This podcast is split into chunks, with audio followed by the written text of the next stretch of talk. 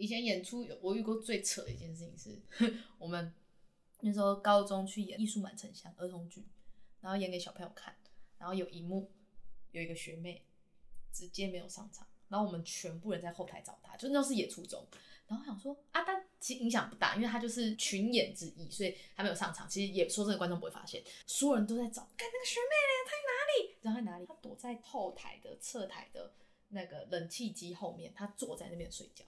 他睡着了，他睡着了，他睡着了。然后因为那菜我们也不能大声，因为大家都带麦，所以不能大声。然后我们全部在找他。我们是到演出结束，观众散场之后，然后我们还在找，然后找到，然后我们所有人都超级紧张，好笑哦。他睡着了，他太累，他睡着了。他高中的戏路就很就就是被封杀，因为太扯了，哦、这这太扯了，那那没得喊扣。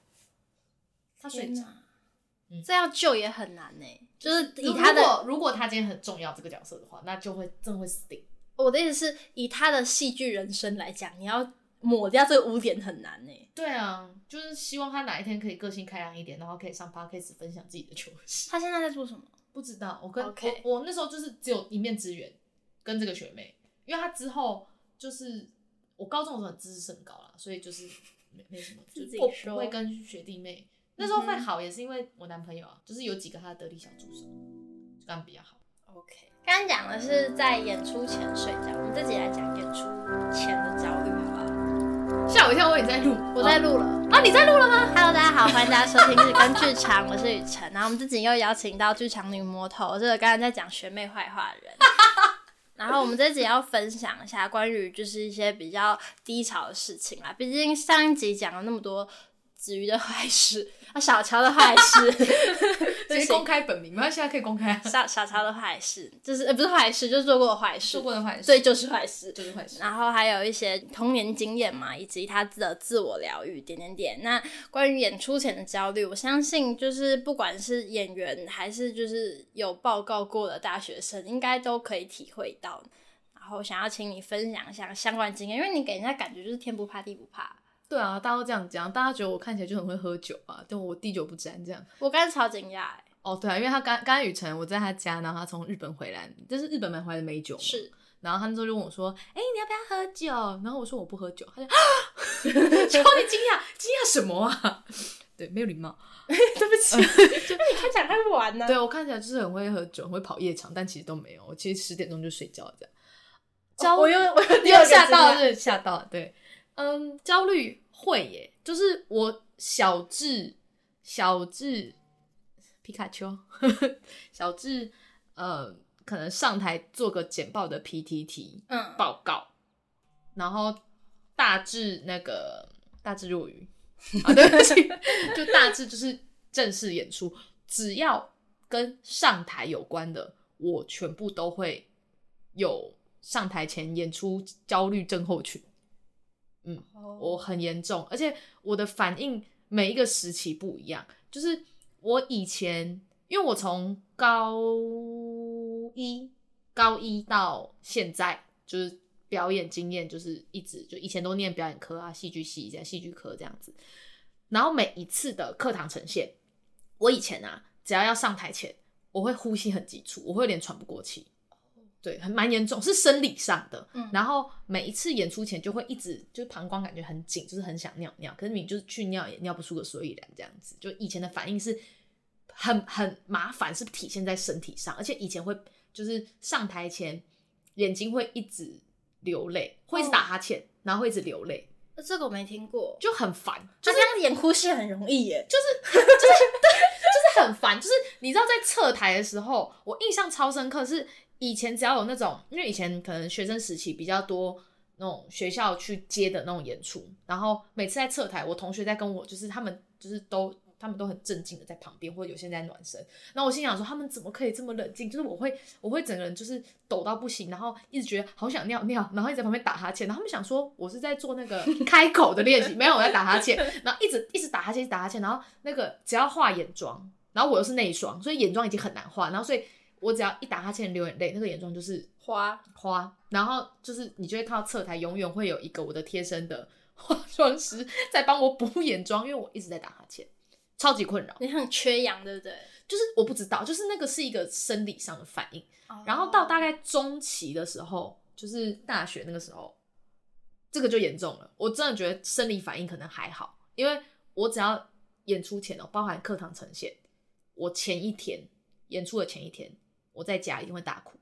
哈，就是不知道为什么没有来由的，就是会觉得。会会疯狂的否定自己，然后会觉得自己没有做好，会觉得自己还是一个很烂的演员，然后疯狂打，就焦虑到一个不行。所以我就讲了嘛，就是上一集有讲到，我不知道你会不会放在上一集，反正就九年没有单身，所以我的每一任男朋友全部都经历过我这个时候。他们甚至有一个男朋友问过我说：“你是不是很不喜欢演出啊？”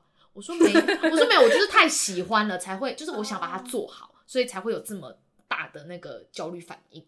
嗯，对。然后到了就是大概现在就是后期的话，现在就是我上场前我会我会发抖，我会发抖跟我会干呕，所以上场前不可以开麦，就是我会真的会干呕，就是只要一焦虑，演出前焦虑我就呃 就是会呃 这样子，对，其实蛮好笑。就有一次我们前一阵子刚结束那个艺术演出，然后那时候在侧台，我就很怕影响到别人，然后我就我就在旁边，然后我就。以为我怎么了？就我的对手也很想说你怎么了？然后但又不能问，然后我就呜，这样。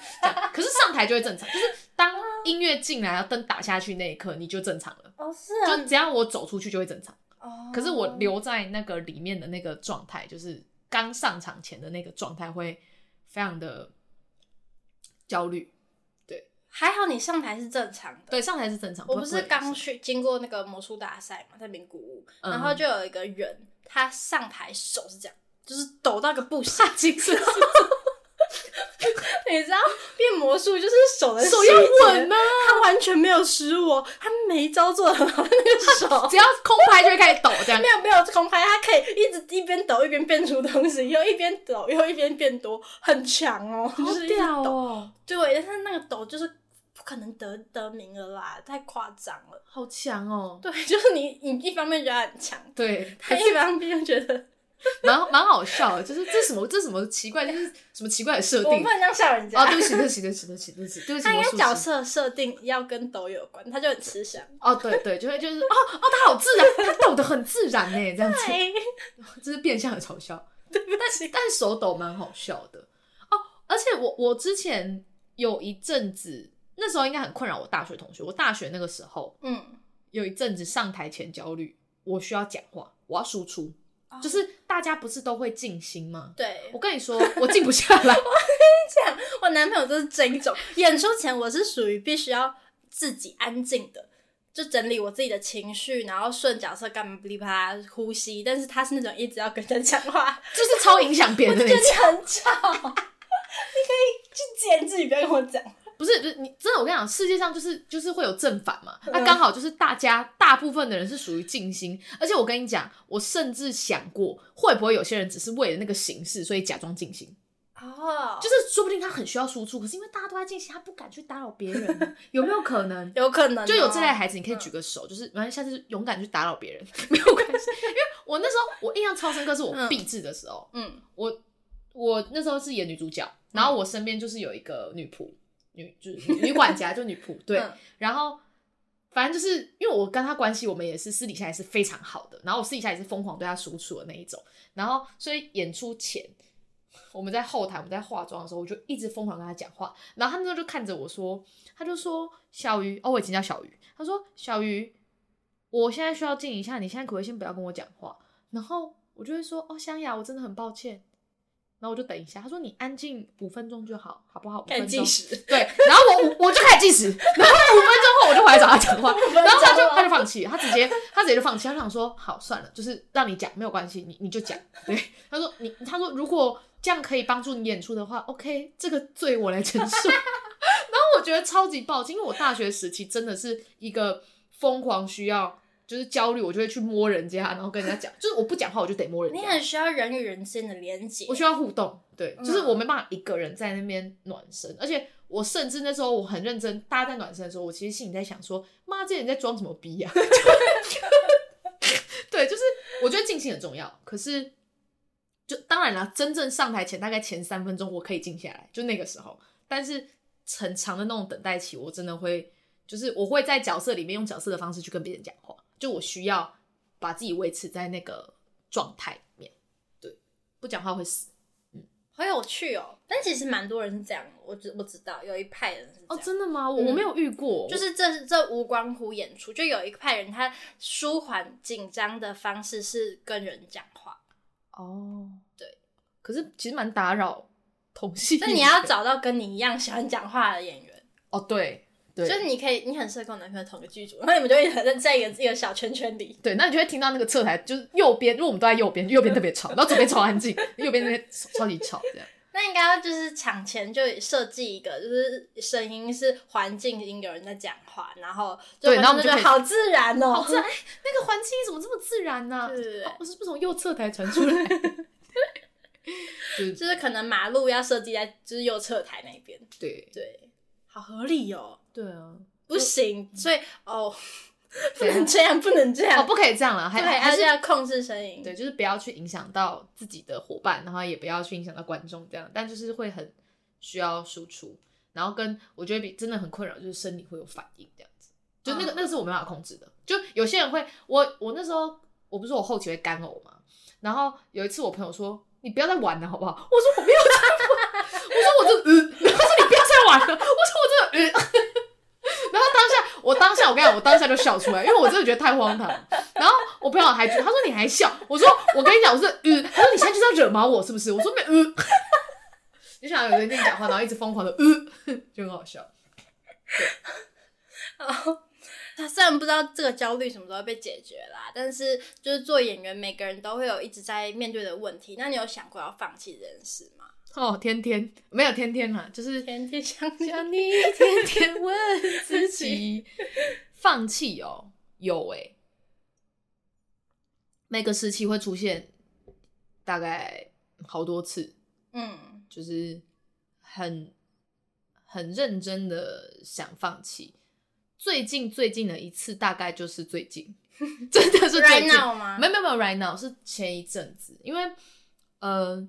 其实我有想过自己，因为我我我大学毕业之后三年，大学毕业之后这的的那后三年都在接案干嘛的，然后后来跑去做保险，然后其实那个当下我有想过说，这样算不算一种放弃？就是我跑去做了一个跟别人毫无关系的工作，因为我需要钱。然后最近会想到是因为，因为做业务，不管什么业务，你只要做得好，都会算蛮有钱的。跟剧场比起来，你会很有钱。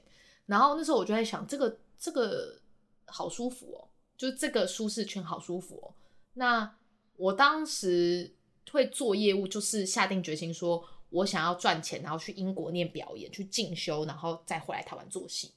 所以那时候就有想过这件事情，而且最终最终 final 的目标是站上百老汇的舞台演一次戏。如果今天我没有这个实力，至少我有这个超能力，我可以砸钱租下他们的。的舞台，然后在那边演戏，对吧？我赚够多钱，我可以做到这件事情。然后我那时候就就是很坚定这个想法。可是我觉得，随着在这个社会上生存，然后打滚，你这个梦想会会被磨磨磨。然后你会可能社会太多诱惑，比方说你想要舒适的空间，你想要打电动，你想要跟人社交，你想要怎么样？然后当你知道做剧场的 debuff 太多的时候。你会很容易想放弃，就是我觉得每个时期的放弃的念头不一样，但我最近时期的放弃的念头是因为这个东西对他很感动人，他他我很喜欢，然后他也是算是支撑我的核心。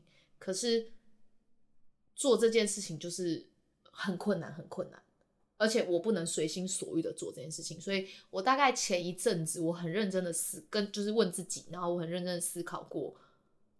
就是是不是还是就不要做演员，就是好好的做一个呃业务，好好做一个上班族，或是就是以赚钱为目标，然后不要再去碰剧场这样子。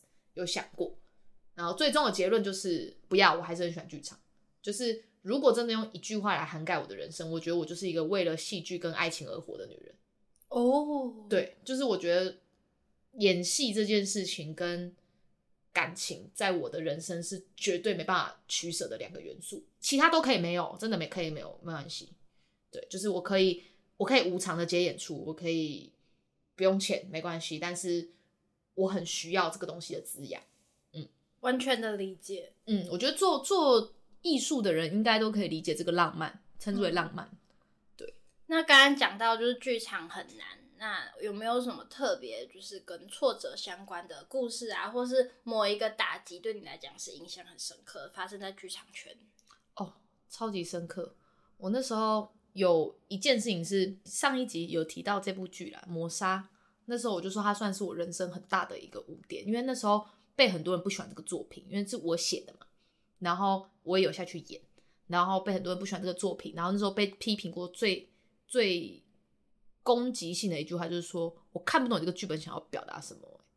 然后我就啊，好受伤哦，就是那时候真的很受伤。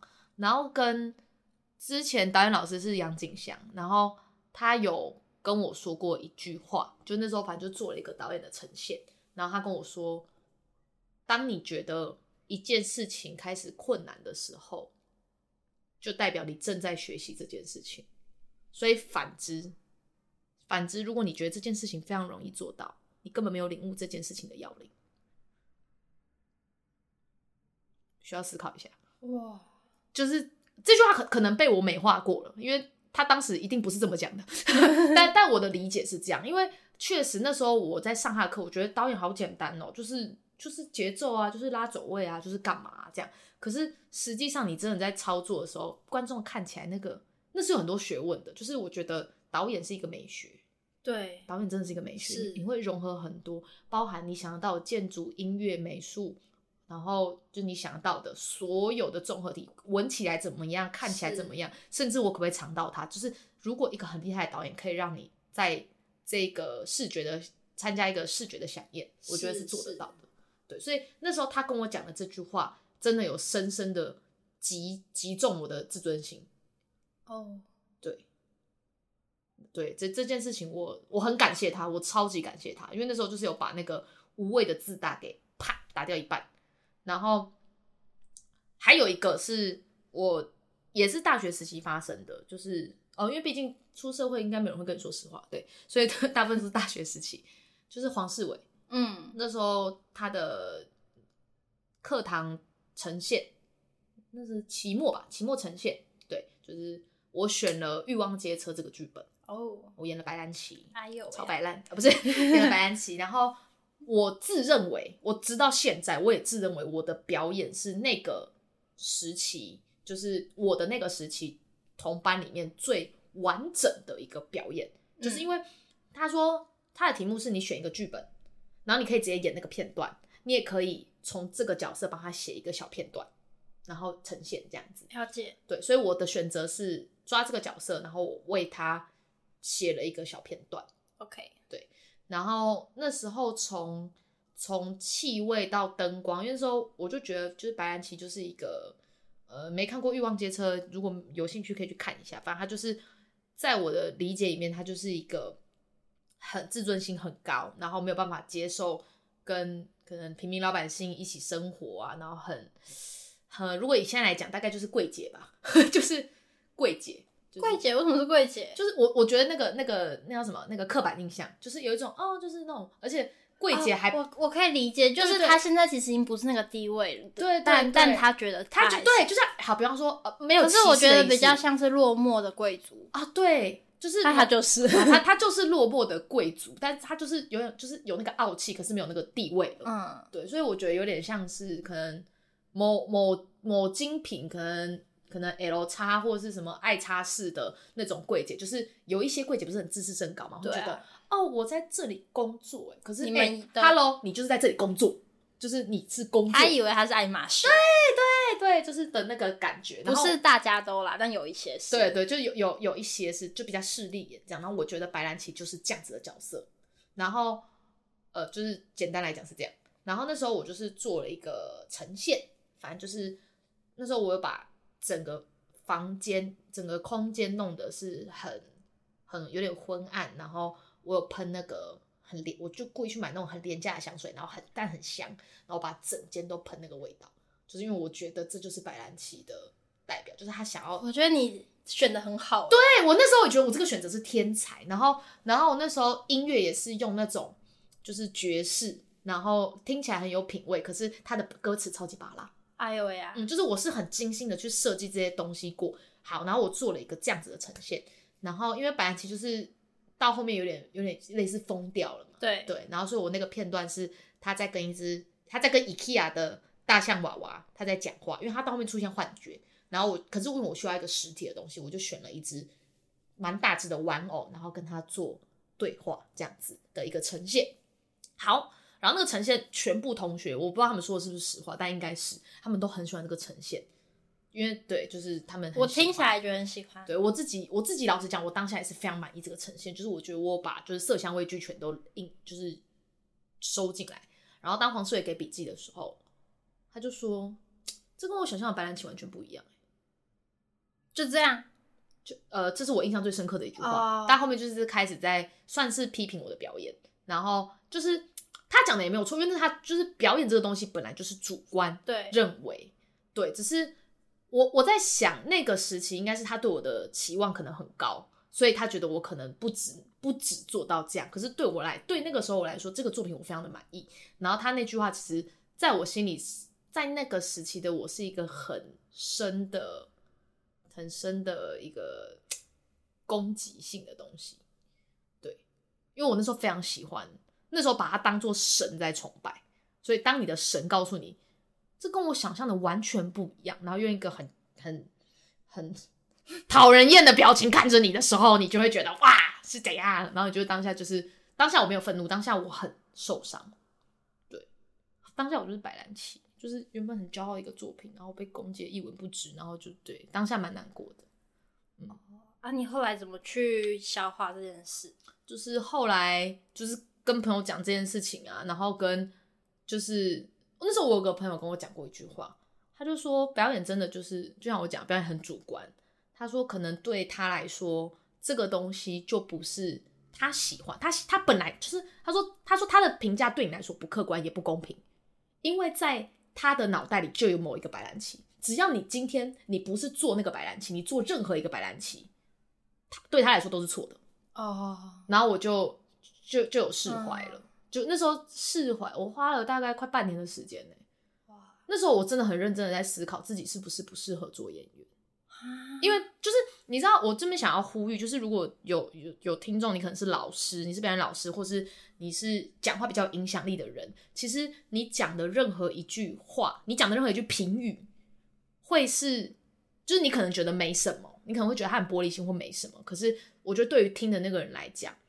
就是你你的地位不一样，所以你讲的每一句话都会是他心里的，就是狠狠烙印在他的心里这样子。你不会知道你讲的那句话对他来说有什么影响力。这真的是，对，真的是。所以，所以我也是因为那一件事件之后，我自己对于很多事情的评语，我比较不没有那么辛辣，因为我知道这个东西会，就是你不知道你的某一句无心之言会不会造成别人很痛苦的回忆之类的。辛苦了，不会。好了，我们刚刚讲那么多，在剧场作为一位表演者，或是作为一个剧场的创作者，经过的腥风血雨。那 血雨吗？对，现在就是不是血吗？好，随便。好，没关系。就是身为一个表演者，既然你依然的没有放弃，然后也依然在产出精彩的作品。如果说你现在正在思考一些事情的话，你会觉得你最近在思考的课题是什么？我在思考怎么让舞台剧赚钱啊，因为很现实嘛，你活在这个世界上就是需要钱。那怎么样把兴趣变成工作？因为我觉得年代真的变了，以前可能就是知道的事情也没那么多，然后想法可能以前也比较。传统跟僵化，就是你会，呃，社会表演者来，我问一下雨辰，就是身为表演者，你的选择是什么？如果工作的话，表演啊，什么意思？就是除了表演之外，你还能做什么？你说不是表演的工作吗？啊，我这样问好了，就是就像你是，比方说接案，对，或演舞台剧，对不对？那剩下时间，如果你需要钱，你会做，你会做什么？你会选择做什么工作？教课啊，教课，还有嘞，教课，然后。我有想过要去做，就是你知道现在很流行的那种，就微商哦，嗯嗯，我有想过，但因为我是一个很懒得用手，我不喜欢一直看用手机。但我也是 你要频繁的回复你的客户啊，就是经营你的社群，所以就没有继续这个想法。但目前真的是除了教课和表演外，没有其他的收入来源。嗯嗯，因为就是我觉得这个是一个很在台湾很普遍，但是很可怕的现象是大家都认同这件事情，就是做演员的一定都知道，不是教课。就是打工，嗯，没有，基本上没有什么第三条路，所以你甚至看一些很厉害的演员哦，他们还是会去学校教课，诶，就是有一些有，我就不公布名字，但有一些人的教课并不是他对教学有热忱，而是他需要钱，因为演出没办法 cover 他的生活费了。哦，我觉得蛮可怕，就是台湾政府就是很不重视译文啊，然后永远就是永远投得到案的都是一些比较。知名的剧团，我觉得台湾从来就是我，这是我最近在思考，就是台湾其实不缺人才，编导演其实真的不缺人才，缺的是什么？缺的是时间跟钱，最主要是钱。就是如果今天我们排练，你看三个月，最后呈现，那最后演出我们才赚到那个演出费，那这三个月时间我们要喝西北风，嗯，而且也有一个很不成文的规定是会。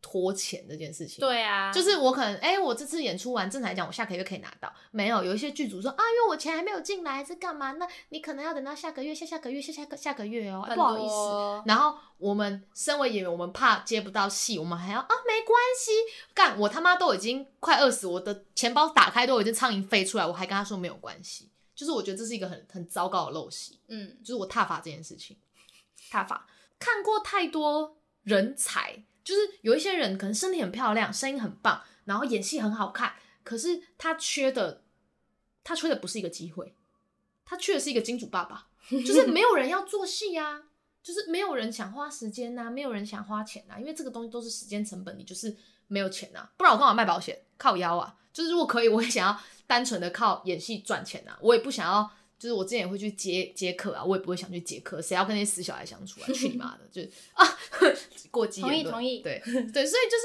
我觉得这是我最近在思考的事情，就是如何让表演开始赚钱。我觉得就是大家也可以集思广益来。那你有什么想法了吗？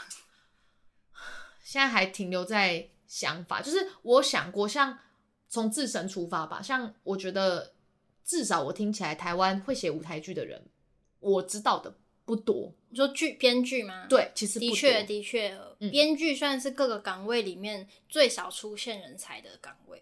其实我在想，是不是是不是因为他比较不会那么直观被看见，所以感觉很缺乏。我很认真思考过这件事情，因为如果我在投稿一些剧本创作的比赛之类的，其实现场蛮多的啊。蛮、嗯、多人的，可我不知道，我不知道是不是人才，但蛮多人在参与这个活动的。但这件事情很难成为焦点，所以大家很少发现，是这样吗？我在想是不是？哦，有可能哦。对，所以我那时候就我我其实有想过，就是还是我来开网课好了。就是我现在想到可能比较好的解法，就是出呃一定会斜杠啊。我觉得不可能你专职表演，不可能，除非你今天就是赚一笔钱，然后去国外，然后你真的他妈超级有实力，你就在国外演出，因为国外非常尊重表演艺术者。非常尊重，对。那我想法就是，还是我来开个网课。如果我开网课，会有人想听吗？还有大家如果想要 敲完小乔，小乔真的是编导演。我们这几这三集以来都聊了很多他在编导演 怎么办，都是一些不太好的事，都劈腿，然后骂人家这样。他也是有很厉害的。不然我开一堂课如何去，就是这个我可能比较兴趣，就就是开一堂课如何抨击别人这样子。呃，你确定？啊，没有，开玩笑的。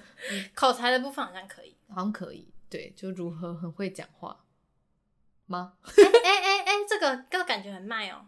感觉对啊，就是因为就是会就是就是会有像我这种白痴花七万块去上他妈该死的能量学，就是会有我这种有钱的白痴。对，那我真的觉得就是那不如把就是真的是把自己所学的东西，你把它变成不管是 podcast 也好，因为我知道 podcast 有一些可以付费，对不对？对对对，对，就是你讲的内容可能是真的，你想要传授。你的知识的，然后你又觉得啊，可是我好需要钱哦，怎么办？我觉得需要钱不是一件可耻的事情，可耻的是你说哦，我不需要钱，但是却赚人家很多钱，对，就是在讲你啊，星辰能量学就是你啊，哦，讲出来了哦，好爽哦，开心，没关系，对，反正就是我觉得可以啦。我目前想的解法是网课，或者是像那个惊喜制造一样，惊喜制造就是做沉浸式啊。因为沉浸式其实我我在想说有没有那种就是成本低一点的，然后让观众、让来玩的玩家来宾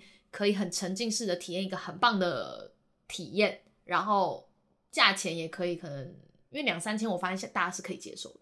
有有有受众群是可以接受的，对，但是就是可能前期就会很制作就会拉得很长，你的想法就要想得很好，你要怎么样最少的东西，可是让大家体验是最大化。可是听起来跟做剧场制作没有什么不一样，只是它的形式是沉浸型啊。对，就所以我觉得他们蛮蛮异曲同工之妙。可是说真的，花两三千块你会看一部戏吗？不好说，除非是国外来演吧。哦，也就是因为现在流行，就是所有的人，包括社群的一些东西，都是要让每个人成为焦点，每个人都会是主角，很有参与感。现在很注重体验式这件事情。对，我们不再只想为我们的 idol 拍照，我们更想要跟他合照。哦，而且好看的不是他，是我。OK，对对，就是重点是，哎，我觉得你讲的很好，哎，你是不是有有稿？没有，是有稿。就是我觉得你这个讲的很好，因为确实。我觉得要已经不是以前那种追星的时代，还是有人在追星，可是大家现在更注重是自己，嗯、是我这件事情。所以我在想，如果剧场，我某一方面啦，觉得剧场的文化有点自视甚高，就是把门关起来，然后同温层，就你会看看戏的永远都是那个。那些人没有很商业化这件事情，我觉得。但是要能够打开来也是蛮难的，而且有些商业化的戏就是就是难看，就是难看，你会觉得好商业，好难看哦。就是没有，其实我我从来都不觉得商业化等于难看，不是，是你知道为什么难看吗？认真分析一下，就是为什么讲商业化，就是用最小的成本，但是做效益最大的事情。那对于一些可能很很有自我。意自我艺术意识的人，他就会觉得庸俗，不要做。对，然后或者是这些人可能就不是名人，嗯、那名人就是没有受过所谓的舞台剧专业训练的人，他们去演就不会好看。然后这些编剧可能也是可能，哎、欸，某一个当红可能知名作家，然后叫他来写舞台剧，靠腰，那是完全不同的领域，哎，你懂我意思？所以，所以就是我我对这件事真的很生气，嗯、就是。应该要把钱投在好的地方，可是好不代表知名度但是知名度也不一定好，但是知名度可以带来钱，对，所以商业化啊，所以是因为这样，对，好，那我们就一起来做沉浸式剧场吧。结论，结论是这样子，是不是？好，明年一岁，不然我们来做一个沉浸式剧场，好，好，好，好，我觉得可以，好有趣哦。嗯，好啦，那如果想要看你的表演，可以怎么做？可以追踪我的 Instagram，可以追踪我的 Instagram，我们会放在这一集的资讯栏，然后蓝蓝 还有 IG 的贴文下面，有演出会有演出会 po，OK，谢谢你今天的分享，谢谢，祝大家要赚大钱，真的。